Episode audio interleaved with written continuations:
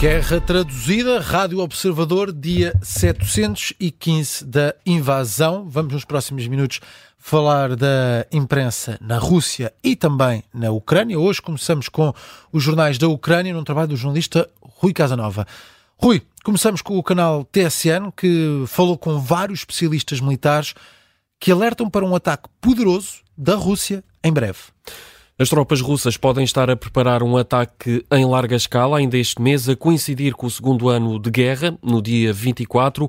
É o alerta deixado por vários especialistas militares que falaram ao TSN e afirmam que a Rússia está a utilizar cada vez mais mísseis fornecidos pela Coreia do Norte e que Moscou ainda tem uma grande reserva deste tipo de armas. Estes especialistas militares falam por isso num ataque muito poderoso e massivo, é a expressão utilizada e que dá título a esta notícia do TSN, um ataque ataque que pode acontecer já nos próximos dias. Os especialistas dizem por isso que os cidadãos ucranianos não podem desvalorizar os alertas de ataques aéreos que têm soado um pouco por toda a Ucrânia, especialmente nos últimos dias. E hoje, também em destaque na imprensa ucraniana, um relatório de três eh, ONGs sobre Mariupol.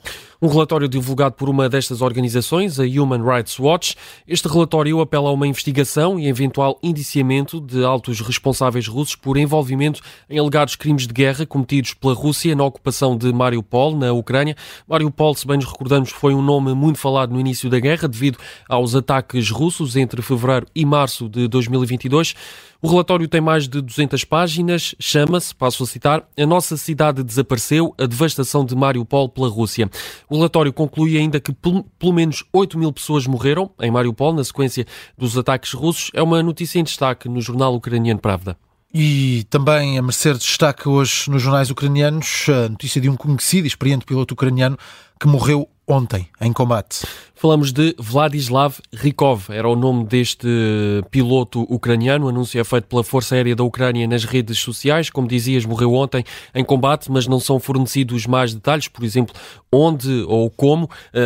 O Exército diz que este piloto tinha 385 missões no currículo, portanto era bastante experiente. Um colega diz mesmo que foi o melhor piloto e comandante que conheceu, deixa as condolências numa mensagem publicada nas redes sociais. Esta é uma notícia notícia em destaque no jornal online Kiev Independent. De resto, este tipo de notícias, a morte de conhecidos e experientes uh, militares ucranianos, é muito frequente na, na imprensa ucraniana desde que começou a invasão. E para terminar, temos uma entrevista a um militar ucraniano que perdeu totalmente a visão. Roman Krutiak, o nome de código deste soldado no terreno era Kmara. Um, eh, falamos de um veterano da terceira Brigada de Assalto das Forças Terrestres do Exército Ucraniano. Devido aos ferimentos que sofreu um, no campo de batalha, perdeu completamente a visão, ficou cego. Em entrevista ao jornal RBK Ucrânia, fala sobre a experiência no campo de batalha. Diz que decidiu defender a Ucrânia, juntar-se ao exército no mesmo dia em que começou a invasão.